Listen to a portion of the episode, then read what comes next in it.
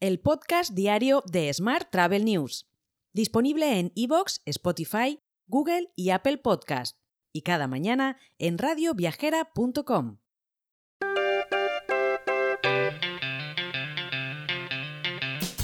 Saludos y bienvenidos, bienvenidas un día más al podcast de Smart Travel News. Vamos con la actualidad del día.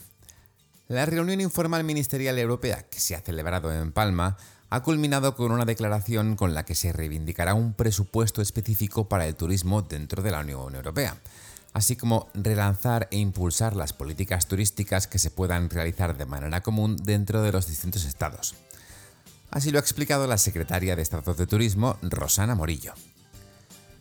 Mientras, la balanza por cuenta corriente, que como sabes mide los ingresos y pagos al exterior por intercambio de mercancías, servicios, rentas y transferencias, registró un superávit de 27.600 millones de euros entre enero y agosto, frente al superávit de 1.500 millones del año pasado. Todo gracias al fuerte tirón del turismo, como no, según datos publicados por el Banco de España. Más temas. Un modelo turístico de calidad, inclusivo, sostenible y equilibrado, apoyado en la innovación y en las oportunidades que brindan las nuevas herramientas tecnológicas, entre ellas la inteligencia artificial, y unido a los profesionales formados y reconocidos salarialmente como factores clave de su felicidad. Estas son las conclusiones de las ideas principales de las sesiones de trabajo que se han celebrado en Núbeda, Jaén, enmarcadas dentro del cuarto foro UNAV para el turismo del futuro.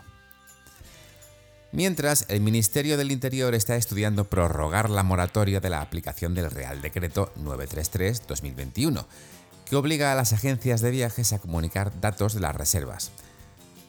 Al parecer se comprende la complejidad técnica y jurídica de la aplicación de esta norma.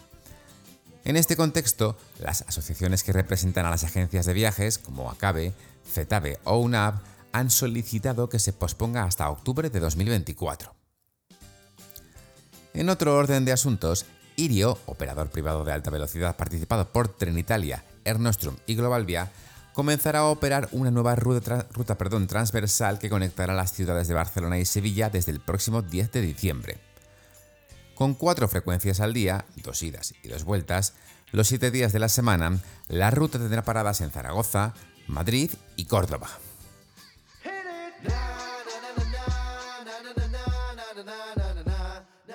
Vamos con la actualidad internacional. MAGY Global ha sido adquirida por Eagle Tree Capital, una empresa de capital riesgo. El anterior propietario de la agencia de viajes y turismo era Península Capital Partners LLC. Como suele ser habitual, aún no se han revelado las condiciones de la operación. Mientras, la Asociación Mundial de Viajes de Negocios, GEPTA por sus siglas en inglés, ha publicado los resultados de su última encuesta en los que revela que la mayoría de los profesionales del sector afirman que este año se ha alcanzado una recuperación casi total desde los días pandémicos de 2019.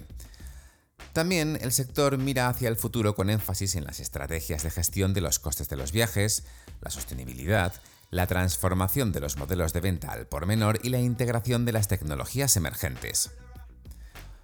Por su parte, la Organización de Transportistas Aéreos Árabes y SITA, proveedor informático del sector del transporte aéreo, han anunciado el lanzamiento de proyectos piloto que abordarán dos retos críticos a los que se enfrentan hoy las aerolíneas. Por un lado, la gestión de la sostenibilidad y la identidad digital por otro. Las dos soluciones se probarán en, los próximos meses con tres aerolíneas miembros de la AACO. Por su parte, IHG Hotels and Resorts acaba de poner en marcha una función que permite a los huéspedes buscar y reservar habitaciones en base a determinados atributos como la altura del piso, la vista y otros. Esta nueva función permitirá a los hoteles vender atributos individuales de las habitaciones creando una nueva fuente de ingresos. Y la compañía OTA Insight ha anunciado que ha crecido exponencialmente en los últimos años. De hecho, en 2021 recaudó 80 millones de dólares de Spectrum Equity, una firma de capital de crecimiento centrada en softwares habilitados para Internet y empresas de datos transformacionales. Pero eso no es todo. El 9 de noviembre la compañía anunciará su cambio más emocionante hasta la fecha. Ya veremos qué es.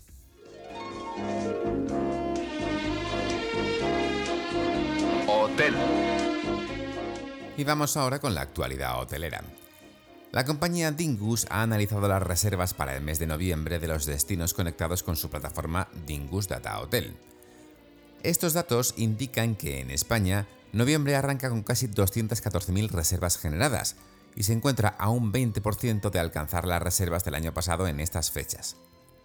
Además, muestran que en las Islas Baleares ya se aprecia el cierre de la temporada, mientras que en el archipiélago canario se mantiene la tendencia registrada en octubre, con estancias más largas y mayor antelación a la hora de reservar. Más temas. El Hotel Las Arenas Balneario Resort, perteneciente a la cadena española Hoteles Santos y situado en la costa de Valencia, continúa avanzando en su camino hacia la sostenibilidad. En concreto, el establecimiento ha obtenido el sello con los distintivos Cálculo y Reduzco del registro de huella de carbono, compensación y proyectos de absorción de dióxido de carbono. Por su parte, Rusticae publicó el balance del verano 2023, que abarca desde el 1 de junio hasta el 30 de septiembre.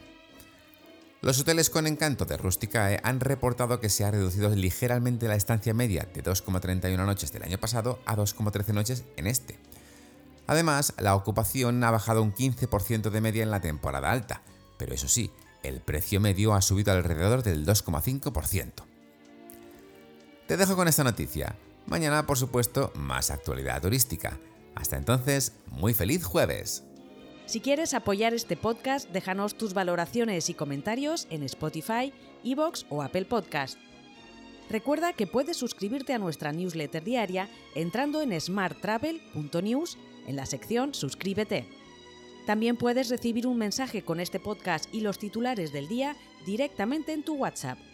Solo tienes que añadir a tu lista de contactos el número 646-572-336 con el más 34 delante si nos escribes desde fuera de España, y después enviarnos un WhatsApp con la palabra alta. Gracias por escucharnos.